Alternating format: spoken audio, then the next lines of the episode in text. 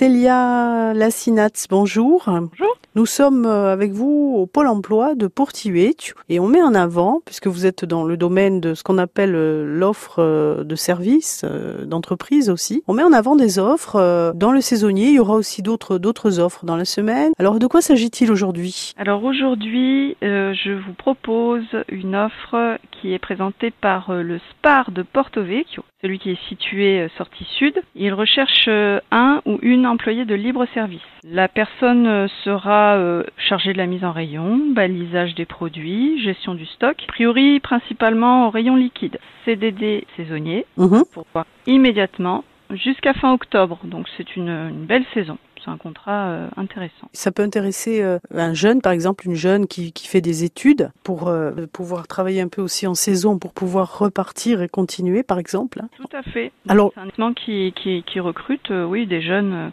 des jeunes étudiants. Le profil, c'est bien sûr quelqu'un qui, qui, connaît ou pas d'ailleurs le commerce, mais en tout cas qui a une habilité pour y travailler. Oui, voilà. Bon, après, l'expérience demandée n'est pas très exigeante puisque il demande un an d'expérience souhaitée.